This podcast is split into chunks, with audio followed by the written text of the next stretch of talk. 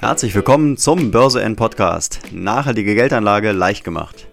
Zusammen mit Börsen-, Finanz- und Nachhaltigkeitsprofis möchten wir dir das Thema nachhaltige Geldanlage näher bringen und verständlicher machen. Heute im Börse N Podcast die Stammgäste Stefan Krick und Arndt Rüdiger Schwarz. Dieses Mal allerdings mit dem Politikprofi und Moderatorlegende Jürgen Pfeiffer. Zusammen geben die drei einen Wochenrückblick der vergangenen Woche und bereiten sich jetzt schon auf den nächsten Podcast vor. Denn der nächste kommt bereits am 22. August. Und nun noch zu guter Letzt der Risikohinweis. Die im Internetauftritt von Börse N enthaltenen Angaben und Mitteilungen sind ausschließlich zur Information bestimmt. Keine der in diesem Internetauftritt enthaltenen Informationen stellt eine Anlageberatung dar. Sie dienen ausschließlich Informationszwecken und sind kein Angebot bzw. keine Aufforderung zum Kauf oder Verkauf eines Terminkontraktes, Wertpapiers oder eines sonstigen Finanzproduktes. Und bevor es nun endlich losgeht mit einer neuen Folge Börse N Podcast, möchte ich euch noch einmal bitten, unseren Podcast auch bei Spotify, Apple und Co. zu abonnieren und zu kommentieren und natürlich gerne viral zu bewerben. Denn nur so können wir langfristig guten Content liefern. Jetzt also direkt rein in den Börse N Podcast mit Jürgen Pfeiffer als Moderator und den Gästen Stefan Krick und Arndt Rüdiger Schwarz. Moin zusammen und herzlich willkommen zu einer neuen Ausgabe des Börse N Podcasts, dem Finanzpodcast für nachhaltige Geldanlagen. Schönen Dank, dass Sie bei uns sind. Ich bin Jürgen Pfeiffer und freue mich sehr auf meine Gäste Stefan Krick und Arndt Rüdiger Schwarz. Wir werfen gemeinsam in den nächsten Minuten einen kompakten Blick auf die Börsenwoche, die hinter uns liegt. Im zweiten Teil abpolieren wir ein ganz kleines bisschen unsere Glaskugel und wagen einen vorsichtigen Blick auf die Themen und Trends der bevorstehenden Woche. Stefan, wie fällt denn deine Bilanz der letzten Woche aus? Ja, die letzte Woche stand ganz im Zeichen der USA. Wir hatten viele interessante Sachen. Es wurde ein äh, wichtiges Gesetz verabschiedet. Äh, es kamen neue Inflationszahlen und eigentlich sehr am oder am wichtigsten Quartalszahlen von großen amerikanischen Unternehmen der Wasserstoffbranche. Okay, das klingt spannend. Und ähm, Arndt, wie, wie ist deine Überschrift für den Blick zurück auf die letzte Woche? Also ich würde es das Wasserstoff-Comeback überschreiben. Und ähm, ja, also Grund ist der, dass eben das erste halbe Jahr nicht wirklich spannend war an der Börse. Die Kurse sind gefallen, vor allen Dingen die Wasserstofftitel sind sehr stark eingebrochen. Und die Stimmung war äußerst negativ. Jetzt gab es eben dieses Gesetz, das verabschiedet wurde in den USA. Die Stimmung war etwas besser. Ähm, aber ich selbst war natürlich in Sorge, ähm, wie die Zahlen aussehen könnten. Und deswegen war ich durchaus positiv überrascht, dass wir jetzt doch ähm, weiter gestiegen sind und auch heute noch steigen. Und ähm, dass es so aussieht, als ob die nächste, ähm, die nächste Kurswelle nach oben anstehen könnte. Okay. Ähm, Stefan, du hast es vorhin angesprochen bei der Überschrift. Ähm, es gab äh, einige spannende Quartalszahlen in der letzten Woche. Das fing bei Ballard an, geht über Nell weiter bis zu Plug Power. Was waren deine persönlichen Highlights und äh, wie bewertest du diese Ergebnisse? Ja, also das persönliche Highlight waren eigentlich für mich die Zahlen von Bloom Energy. Mm, Bloom Energy hat nämlich Umsatzerwartungen geschlagen. Äh, Ergebnis der Aktie fiel etwas schwächer aus, wie vom Konsens erwartet. Aber, sag ich mal, Bloom hat im Gegensatz zu den anderen Unternehmen wie Plug Power und Ballot Power die Erwartung beim Umsatz geschlagen, was ein deutlich positives Zeichen ist. Und ähm, ja, zudem sind noch einige interessante Sachen bei Bloom passiert, nämlich äh, dass die Bruttomarge angestiegen ist, Schulden abgebaut wurden und ja, auch der Ausblick, dass ein positiver Cashflow im Geschäftsjahr 2022 erzeugt werden soll, stimmt eigentlich ganz äh, positiv. Deswegen, das war eigentlich so das Highlight äh, bei den Quartalszahlen die Woche. Okay. Und äh, Stichwort äh, Plug Power und Nell? Ja, Plug Power hat ein starkes Umsatzwachstum auch gezeigt mit 20, äh, über 20 Prozent gegenüber dem Vorjahresquartal aber der Verlust wurde deutlich ausgeweitet, was vielen in der ersten Reaktion auf die Zahlen erstmal nicht gefallen hat. Also wir reden hier von 30 Cent Verlust äh, je Aktie. Also das ist wirklich äh, top, äh, äh also top negativ unter den genannten Unternehmen. Und ja, bei Nel Asa, hm, sag ich mal, ähnlich. Der Umsatz wurde, sag ich mal, deutlich gesteigert, 12 Prozent zum Vorjahresquartal aber die Analystenschätzung wurde auch verfehlt und auch hier ähm, ja, wurde der Verlust ausgeweitet. Also man ist noch, sagen wir mal, bei Plug und Nell weit von einem positiven Ergebnis, also Gewinn entfernt. Also ist noch ein bisschen Luft nach oben.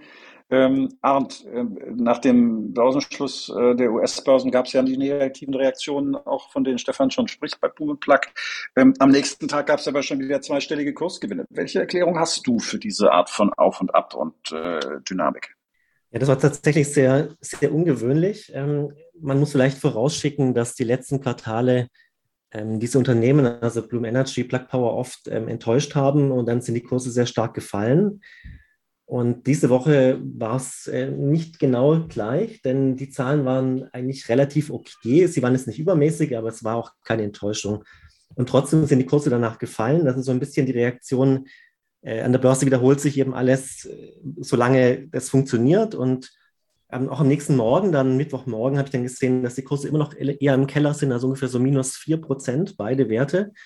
Und dann zu US-Börsenstart äh, Start sind die Kurse sehr stark angestiegen, bis sie dann in der Spitze 16, 17 Prozent gewonnen hatten. Und meine Erklärung ist die, dass eben die ganzen Shorties, die Leute, die quasi gegen diese Kurse spekulieren, ähm, dass denen bewusst geworden ist, dass eben durch diese Entscheidung des US-Senats, durch dieses Gesetz, was jetzt eben wahrscheinlich demnächst auch unterschrieben wird von beiden, dass da so viel Druck entsteht, dass eben ein Shorten dieser Aktien unheimlich gefährlich ist und äh, dass deswegen jetzt wirklich die Trendwende einsetzt. Okay. Ähm, Stefan, es, es hat ja, wie das Arndt gerade beschrieben hat, datentechnisch eine sehr gemischte Faktenlage gegeben letzte Woche. Verschiedene Eckpunkte, aber auch äh, wie Produktivität und Arbeitskosten äh, die waren wenig positiv, so als Rahmenbedingung. Äh, der Erzeugerpreisindex, äh, die Inflationsrate hingegen sind eher erfreulicher ausgefallen. Ähm, wie, wie, wie ordnest du das ein? Ist das der Rahmen, in dem man diese Auf- und Abbewegungen auch sehen muss? Also im Moment ist eine Einordnung wirklich sehr schwierig, weil wir haben auf der einen Seite viele negative Sachen. Also wie du gerade auch gesagt hast, Produktivität ist gefallen und Arbeitskosten gestiegen. Ähm, Klar, die Inflation ist ein bisschen zurückgegangen, aber wirklich nur ganz minimal in den USA. Aber gleichzeitig ist auch wieder die Arbeitslosenrate in den USA auf 3,5 Prozent gefallen, also so niedrig wie Ende 2019, Anfang 2020, äh, also vor Corona nicht mehr. Äh, das heißt, es, es ist eine, eine Lage, die so auch, sage ich mal, höchst selten an der Börse vorkommt weil Vollbeschäftigung bei so einer hohen Inflation und so hohen Kosten, also Produktivität und äh, Arbeitskosten, also äh, von, von den Arbeitern, aber auch Material, das ist ganz, ganz ungewöhnlich. Das heißt, ähm, auch wie, wie, wie der Arndt vorhin ja schon gesagt hat, dass äh, eigentlich in der Woche es ist eigentlich erst gar nicht viel passiert, weil äh, auch aufgrund dieser Daten äh, die Börse weiß eigentlich gar nicht, in welche Richtung sie sich bewegen soll. Und dann reichen halt so äh, Sachen wie, dass in, äh, wie der Arndt es auch gesagt hat, dass in der Aktie sehr viele äh, Short-Investments drin sind. Ähm, leichte Bewegung nach oben, dass die ihre Shorts decken müssen und das führt dann zu so einer Spirale nach oben.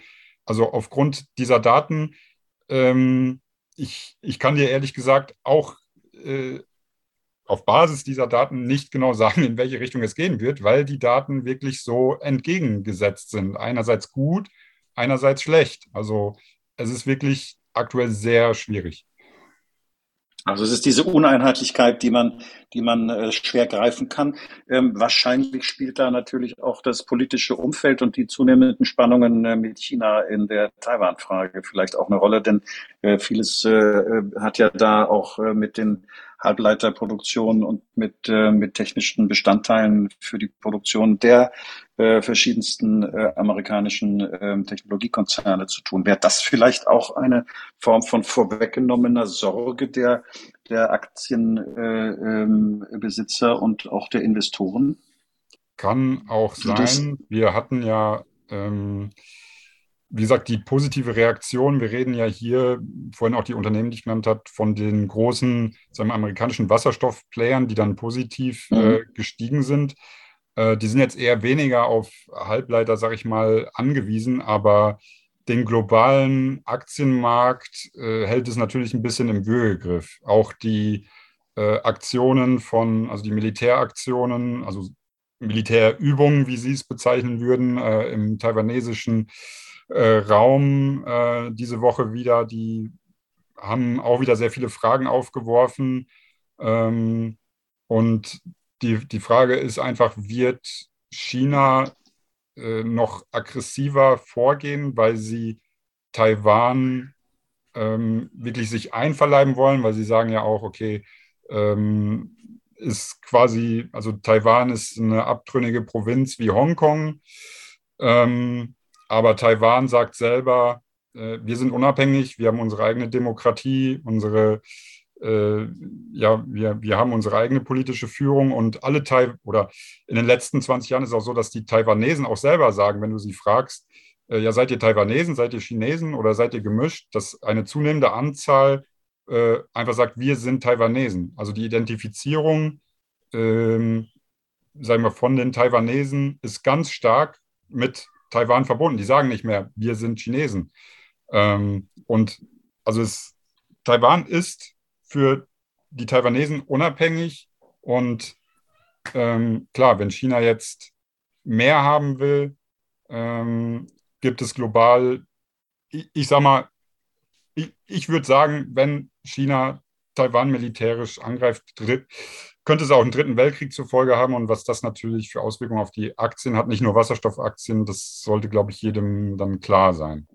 Ja, also es ist quasi auch ein bisschen Angst wahrscheinlich emotional ähm, davon ähm, aus, dass ähm, eine Rolle spielt. Ähm, Arndt, du hast das vorhin schon mit den Shorties äh, erwähnt, also Stichwort Leerverkäufe. Bei, bei feinen Aktienmärkten haben ja die Wasserstoffwerte äh, in der Regel äh, früher immer überdurchschnittlich verloren. War das denn auch diese Woche so? Genau, also man muss zwischen zwei Sachen unterscheiden. Es gibt erstmal den sogenannten ähm, Beta-Faktor, also wo man eigentlich messen kann, wie stark sich ein Wert im Vergleich zum Aktienindex verhält. Ähm, also wenn der Beta-Faktor bei 3 ist und der Aktienmarkt um, 3%, um 1% steigt, steigt normalerweise dieser Wert um 3%. Und das sind alle diese Wasserstoffwerte, haben einen sehr hohen Beta-Faktor. Aber der nächste, Fakt, der, der nächste Punkt, der auch noch entscheidend ist, ist, es wird in den USA immer wieder ein sogenanntes Short Interest veröffentlicht. Und das ist die Anzahl prozentual der Aktien, die quasi leer verkauft wurden. Also die wurden von irgendwelchen Hedgefonds und werden dann quasi verkauft, weil der Hedgefonds darauf spekuliert, dass die Kurse sinken. Und wenn man jetzt so einen Wert wie Apple anguckt, dann sieht man einen Short Interest bei einem Prozent. Und ein Wert wie Bloom hatte gestern 11 Prozent und Black sogar 14 Prozent. Also wenn die Daten von Seeking Alpha, wo ich sie gefunden habe, stimmen. Und das ist schon sehr, sehr viel. Und deswegen sieht man eben auch diese explosiven Reaktionen. Denn wenn so viele Aktien leer verkauft sind, dann ist es gar nicht so einfach, die schnell einzudecken. Und wenn dann eine gewisse Kursdynamik entsteht, kann es eben passieren, dass die Aktien wirklich mal 10, 20 Prozent steigen, was eben gar gewöhnlich ist für größere Werte. Aber bei Wasserstoffwerten ist es eben durchaus ab und an mal möglich. Mhm. Ähm, Stefan, nochmal ein abschließender Blick zurück in die äh, USA und nochmal auf das Gesetz zur Reduzierung der Inflation, äh, das der Senat jetzt äh, mit nur einer Stimme Mehrheit übrigens ähm, dann am 7. August auch ähm, angenommen hat. Welchen Effekt ähm, hatte das aus deiner Sicht auf diese äh, zurückliegende Börsenwoche? Hat das äh, gepusht? Ja, so interessanterweise wurde das Gesetz am Sonntag verabschiedet und die Kursreaktion der großen Wasserstoffwerte, wie zum Beispiel Plug Power, Bloom Energy oder Ballet Power, fiel sehr verhalten aus. Also am Montag oder Dienstag ist gar nicht viel passiert. Und äh, dann kamen die Quartalszahlen Dienstag nach Marktschluss und im Laufe des Mittwochs, äh, wo die Kurse dann sogar gefallen sind. Und ähm, zur Wochenmitte dann ist auf einmal alles um, äh, also zweistellig nach oben explodiert. Und ähm, ich könnte mir halt vorstellen, dass als das Gesetz oder also als wie, wie du sagst, mit einer Stimme Mehrheit ähm, das verabschiedet wurde, ähm, dass viele das noch nicht so richtig begreifen konnten, was das jetzt für Auswirkungen hat und äh, erst noch eingeordnet werden musste. Und sich deswegen Montag und Dienstag ähm, ja die, die Leute selber nicht so genau wussten, hm, können wir jetzt äh, kaufen, können wir nicht kaufen, was macht das Ganze? Und äh, ja, zu meiner Einordnung, ähm, natürlich ist es ein Riesen-Push des Ganzen, weil einfach die gesamte Wasserstoffbranche auch sehr viel von diesem Paket abbekommt. Ähm, beispielsweise gibt es eine Steuererleichterung von äh, angefangen bei ähm, 60 Cent für CO2-intensiven Wasserstoff bis zu 3 Dollar für niedrigen, ähm, also für Wasserstoff, der mit niedrigem CO2-Ausstoß hergestellt wurde. Und so hofft natürlich auch die USA, dass sie den ähm, Kilopreis je Wasserstoff auf quasi das Target von 1,5 US-Dollar äh, drücken kann. Und das hat natürlich Unternehmen, die Elektrolyseure bauen und den Wasserstoff direkt herstellen, wie zum Beispiel Plug Power und Bloom Energy, einen deutlichen Push dann meiner Meinung nach in der zweiten Woche gegeben. Ähm, also ich denke, viele haben sich dann äh, darauf besinnt, was bietet es langfristig für Chancen und haben dann gesagt, okay, ich kaufe die entsprechenden Unternehmen, die halt äh, davon stark profitieren werden. Mhm. Lass uns mal zusammen nach vorne gucken, ähm, auf die nächste Woche. Was äh, werden das für Themen sein? Was seht ihr? Welche, welche Schwerpunkte werden da in der nächsten Woche wichtig? Arndt vielleicht. Ich betrachte das Ganze eher so rein aus der Börsensicht. Und da ist es in der Vergangenheit oft gewesen, wenn es mal eine sehr gute Woche für die Wasserstoffaktien gab, ähm, gab es dann auch wieder die Phase, wo dann die Kursgewinne zurückgegeben wurden. Und ähm, wenn wir ehrlich sind, die Informationen, die kommen, sind eigentlich die Quartalszahlen viermal im Jahr. Ähm, zwischendurch gibt es natürlich Ankündigungen, aber es kommen relativ wenig Informationen und trotzdem fluktuieren die Aktien sehr stark. Ähm, und was ich ganz sehen würde, wäre, dass die Wasserstofftitel sich halbwegs halten, keine größeren Abverkäufe passieren werden nächste Woche, weil dann würden die Leute und die Investoren wirklich begreifen, dass hier ein Kurswechsel stattgefunden hat, dass wir eben aus dieser unglaublich langen Phase, die wir jetzt eben seit Februar 2021 bis jetzt eben hatten, dass wir aus dieser Phase ausgebrochen sind. Also schon, schon damit wäre ich zufrieden. Ähm, bist du auch so bescheiden, Stefan, mit dieser, mit dieser Einschätzung von Arndt? ja, also wie Arndt vorhin ja auch schon erklärt hat, haben Wasserstoffunternehmen immer ein etwas höheres Beta. Das heißt, man muss mit den Schwankungen nach oben und nach unten halt leben. Mm, aus meiner Sicht darf man trotz der jetzt, sage ich mal, neu aufkommenden Euphorie aber auch nicht vergessen, dass wir schon unglaublich große Kursanstiege gesehen haben und auch jetzt wieder. Also äh, Bloom, Bloom Energy und Ballet Power bei äh, jeweils 30 Euro äh, ungefähr jetzt zum, zum Wochenschluss. Ähm, Plug Power stand äh, vor zwei Jahren oder zweieinhalb Jahren äh, bei zwei, drei Euro. Ja? Also das sind schon 1000 Prozent äh, Kursgewinn. Und das bei einem Unternehmen, was den Verlust wieder deutlich ausgeweitet hat. Mhm. Natürlich handelt die Börse die Zukunft und aktuell wollen die ganzen Investoren ähm, Umsatzwachstum sehen. Das liefert halt so ein Unternehmen wie äh, Plug Power.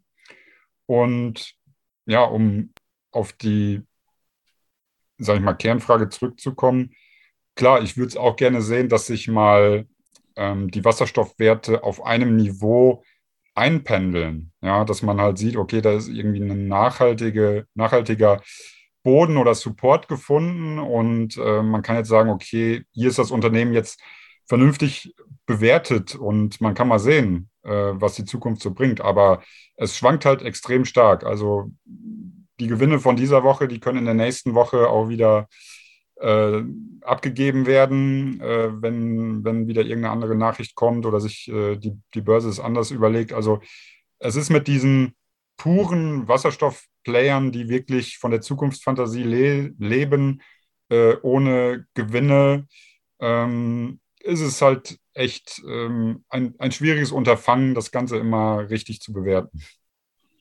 Ich glaube, es gibt natürlich auch immer noch ähm, ein ganz kleines bisschen den fehlenden Track Record, weil Wasserstoff immer wieder auf die Bühne und auf die Radarschirme kam und hochgeploppt ist und dann ist es wieder in der Versenkung verschwunden. Dass Wasserstoff insgesamt als Thema, als Industrie- und Wirtschaftsthema, aber auch als Energie- und als außenpolitisches und Sicherheitsthema natürlich jetzt ähm, eine völlig andere Dimension bekommt. Das gab es so nicht. Und ich glaube, da könnte vielleicht auch einer der Schlüssel drin liegen, ähm, dass es ähm, in der Bewertung und in der Stabilität äh, nicht mehr diese hohen Einbrüche geben wird, weil in dem Maße, wo man merkt, in welchen Sektoren überall Wasserstoff gebraucht wird und in welchen Mengen, äh, wird es gar keine Fragen mehr geben. Also das ist das, was ich aus den europäischen äh, äh, Ländern so sehe und mitbekomme. Ähm, Wasserstoff äh, ist äh, ein Thema, wo alle sagen, Hydrogen is here to stay. Ja. Also das ist, glaube ich, der ganz fundamentale Unterschied äh, zu früheren Phasen, wo Wasserstoff immer mal wieder hoch und runter und rauf und runter und wieder weg und wieder drauf und so gekommen ist. Ich glaube, da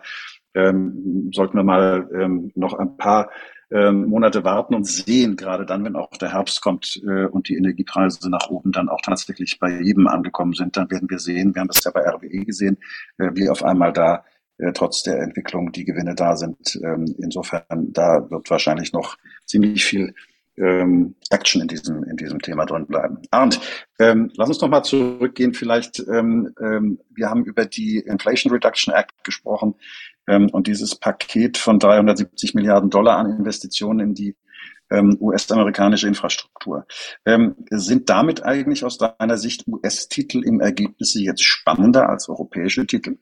Also kurzfristig ähm, war, waren sie spannender. Ähm, an der Börse ist es eigentlich so, dass eben eine Information, die eben, also es gibt Leute, die sagen, dass die Börse effizient ist, also die Effizient-Markt-Hypothese und wenn sie effizient wäre, dann würde eine Nachricht kommen, sowas wie die Verabschiedung im Senat von diesem Inflation Reduction Act und dann würden entsprechend die Kurse um 30 Prozent vielleicht steigen und würden dann wieder seitwärts gehen, weil es keine Informationen mehr gibt. Aber die Börse ist eben meiner Meinung nach nicht effizient und deswegen schwankt sie sehr stark. Und was wir diese Woche gesehen haben, ist eben, dass diese neue Information, die letzte Woche noch nicht eingepreist war, jetzt eingepreist wurde. Und deswegen ist die Frage für die Zukunft oder auf die nächsten Wochen gesehen, äh, würde ich denken, dass jetzt wieder alles gleich spannend ist, denn die US-Werte haben ja schon die Kurse, die Kurse sind ja schon angestiegen und somit haben sie quasi die Information voll eingepreist. Ähm, und deswegen ist das Rennen jetzt für mich wieder offen. Ähm, ich bin immer auf der Suche nach spannenden Titeln. Ähm, dass Bloom Energy und äh, Plug Power natürlich jetzt deutlich teurer sind als noch vor einer Woche, ist offensichtlich. Und Deswegen muss man sich natürlich auch immer fragen, ist die Bewertung jetzt aktuell okay oder ist es immer noch eine Chance? Aber insgesamt würde ich nicht sagen, dass man jetzt wirklich sagen kann, US-Titel sind spannender als europäische Titel. Mhm. Stefan, wie, wie siehst du das? Also ich sage mal, die amerikanischen Unternehmen sind halt ein bisschen mehr Euphorie getrieben. Ja, man sieht es jetzt auch wieder, wie der Arndt schon sagte, der Markt ist ineffizient und äh, auf diese Nachricht ist erst gar nichts passiert. Ja, wie gesagt, Montag, Dienstag ist gar nichts passiert.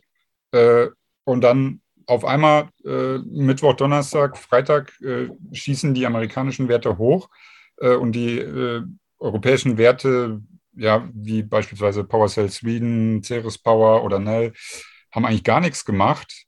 Ähm, das, das, das ist halt, ähm, ja, in, in den USA wird halt auch, sag ich mal, das ist halt die US-Börse. Man hat die ganzen Hedgefonds, die ganzen Short-Sell, die sind halt viel mehr in den amerikanischen Unternehmen drin, wie wir auch schon festgestellt haben. So, das heißt, da sind die Kursschwankungen viel, äh, einfach viel, viel größer. Und klar, dieser äh, Inflation Reduction Act, der wird einiges bewegen. Äh, ich hoffe, äh, deutlich zum Besseren.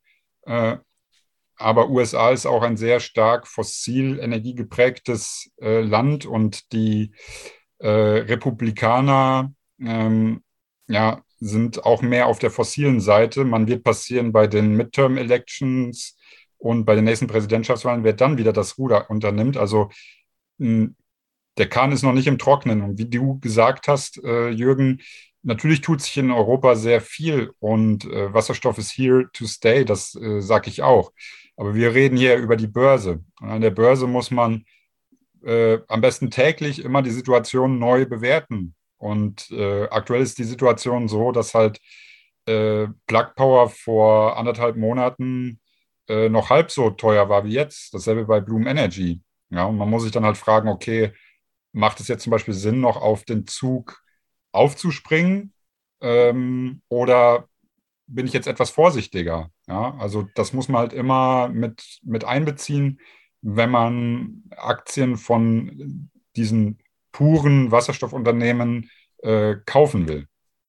Ähm, Arndt, ähm, vielleicht ergänzend gefragt, äh, wie würde sich aus deiner Sicht ein Soft-Landing der US-Wirtschaft ähm, auf die Wasserstoffaktien auswirken? Also wie wir vorhin besprochen haben, sind ja Wasserstoffwerte ähm, eher spekulativ und ähm, spekulative Unternehmen zeichnen sich dadurch aus, dass sie erstmal zum Beispiel wenig Gewinne oder gar keine Gewinne machen, sehr stark schwanken und das trifft alles auf die Wasserstoffwerte zu. Das heißt, sie brauchen Fremdkapital. Äh, für sie ist der Zins sehr wichtig. Also für eine Firma wie Apple oder Microsoft, die überhaupt äh, keine Schulden aufnehmen müssen, ist der Zins relativ irrelevant. Für, für diese kleinen Werte eben nicht. Und deswegen wäre es sehr ähm, schön, wenn die Wirtschaft ähm, sanft landen würde, denn dann wäre es nicht nötig, dass die US-Fed die Zinsen noch dramatisch weiter anheben müsste. Würde es passieren, dass die Zinsen wirklich auf vielleicht fünf oder sechs Prozent angeben, angehoben werden müssen, um die Inflation wirklich dauerhaft abzubremsen, dann denke ich, dass auch die Wasserstofftitel, so spannend das Thema ist, auch darunter leiden würden, dass der Gesamtmarkt leiden würde, meiner Meinung nach. Und äh, dieses Problem kann man eben nicht ausblenden. Also so gut die Nachrichten auch sein mögen, wenn der Gesamtmarkt massiv fällt, werden auch die Wasserstoffwerte darunter leiden, mit großer Wahrscheinlichkeit. Ähm, äh, Stefan, du hattest das ähm, schon mal kurz angesprochen vorhin. Ähm, ist äh, China, Taiwan, ist das Thema schon eingepreist äh, aktuell oder was erwartest du da? Ähm, was erwarte ich da? Ich habe leider nicht die besagte Glaskugel. Äh, die, oh ja, wir arbeiten dran. Wir arbeiten, wir arbeiten dran. Ja.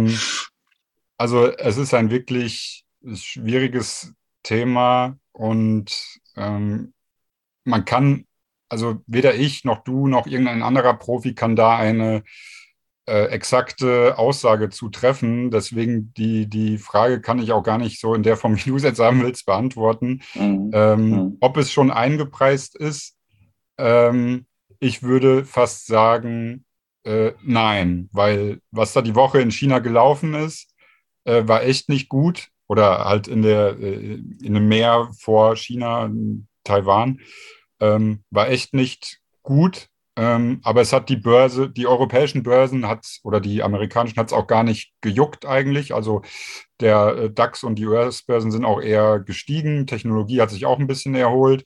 Also ich glaube nicht, dass es eingepreist ist. Und wenn da noch, sag ich mal, größere ähm, ja, Aktionen stattfinden, dass wir dort von der Seite auch wieder ähm, ja eine, eine deutliche Belastung der Börsen erfahren äh, könnten. Mhm.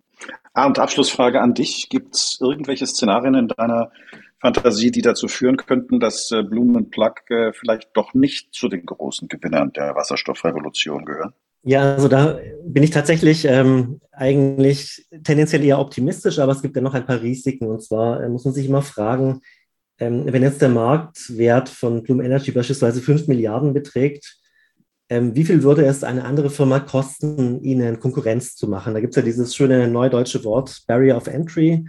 Äh, und das beschreibt das eben. Also muss, muss jemand 5 Milliarden in die Hand nehmen, um Konkurrenz zu machen oder 10, 15, 20. Und daran sieht man dann, wie viel ein Unternehmen wirklich wert ist. Denn wenn ein Unternehmen sehr, sehr viel wert ist, aber andere Unternehmen realisieren, dieser Markt ist so spannend, dass wir dort eben auch ähm, hineintappen können, dann ist das Problem, dass eben diese Konkurrenz entsteht. Und da bin ich bei Bloom äh, sehr optimistisch eigentlich, weil sie mit ihren Bloom Energy Servern doch auch äh, sehr viele Patente halten und das natürlich ähm, nicht, nicht ganz so trivial umzusetzen ist für Firmen, die jetzt nur Brennstoffzellen beispielsweise produzieren. Ähm, da denke ich schon, dass es unter Umständen Probleme geben könnte. Und äh, bei Bloom Energy noch ein weiterer Punkt, man will jetzt auch Wasserstoff produzieren. Und da frage ich mich halt, wie ist da am Ende die Gewinnmarge? wenn der Preis weiter sinkt, wenn in Saudi-Arabien zum Beispiel Wasserstoff hergestellt wird, in Australien, was jetzt geplant ist, wo ist da die Möglichkeit, wirklich Geld zu verdienen? Und ich glaube, dass die meisten das nicht wirklich ähm, aktuell bewerten können. Und deswegen, ja, es gibt Gefahren. Ähm, und äh, die einzuschätzen ist sehr schwierig. Deswegen ähm, denke ich mir, man muss einfach abwarten und schauen, was passiert. Aber ich würde nicht blauäugig äh, bleiben und sagen, ähm, kein Risiko. Diese beiden Werte werden sich definitiv durchsetzen, denn die Wirtschaftsgeschichte ist voll von Beispielen, wo Firmen ähm, einen Markt angeführt haben und am Ende doch nicht zu den Gewinnern gehörten. Siehst du, Stefan, äh, einen potenziellen Gewinner dieser Revolution ganz klar auf deiner nicht vorhandenen Glaskugel? Den Gewinner den ich auch sehe, Bloom Energy habt ihr ja gerade schon besprochen. Ähm, vielleicht ganz interessant, wie du ja vorhin auch gesagt hast, mal auf den europäischen Markt zu, äh, zu schauen. Und ähm, mhm. hier ein interessantes Unternehmen, hm, was wir auch schon in der Einzelanalyse im Börse End Podcast hatten, nämlich Ceres Power. Ähm, ist halt noch ein wirklich sehr, sehr kleines äh, britisches Unternehmen, ähm, was aber auch die ähm, Hochtemperaturbrennstoff oder Hochtemperaturelektrolyseure bauen will, die jetzt auch äh, Blumen bauen will äh, zu mhm. Beginn 2023 und ähm, dagegen, sage ich mal, dann so in Wettbewerb treten wollen mit einer guten Technologie. Und ähm, einmalig ist halt bei Ceres Power die, die hohe Bruttomarge von knapp 70 Prozent, die halt äh, unangefochten ist in der Branche, weil Ceres Power halt über ihre äh, oder seine Partner, ähm, wie zum Beispiel Bosch oder Weichai Power aus China, ähm, die Fertigung von den Brennstoffzellen und Elektrolyse-Stacks ähm, also darüber laufen lässt. Das heißt, man hat bei der äh, oder in der Fabrik an sich von Ceres Power wenig äh, Kapital gebunden, wenig kapitalintensive Maschinen, deswegen hohe Margen und die Umsätze steigen auch stetig. Und ähm, ja, sage ich mal, für ein oder so als Gegenpart zu den US-amerikanischen Werten ähm, finde ich Ceres Power sehr spannend. Ist natürlich auch wieder etwas spekulativ, weil Gewinne werden erstmal nicht erwartet die nächsten drei, vier Jahre. Aber es ist deutliches Potenzial da. Und ich sage mal, wer noch mehr über Ceres Power hören will, der kann auch gerne mal sich eine der äh, oder die zurückliegende Einzelanalyse anhören. Das ist ein Tipp für das Archiv. Ähm, und damit Lieber Stefan, ähm, lieber Arndt, sind wir auch schon durch mit diesem Podcast. Vielen, vielen Dank äh, für eure Einschätzungen und Kommentare. Das war's für den Börse N Podcast an dieser Stelle. Ihnen herzlichen Dank fürs Interesse und fürs Zuhören. Wenn Sie Fragen haben, dann schreiben Sie uns gerne eine Mail an info@börse-n.de. Wir freuen uns über Ihr Feedback. Ich bin Jürgen Pfeiffer. Bleiben Sie gesund und zuversichtlich. Bis zum nächsten Mal. Machen Sie es gut.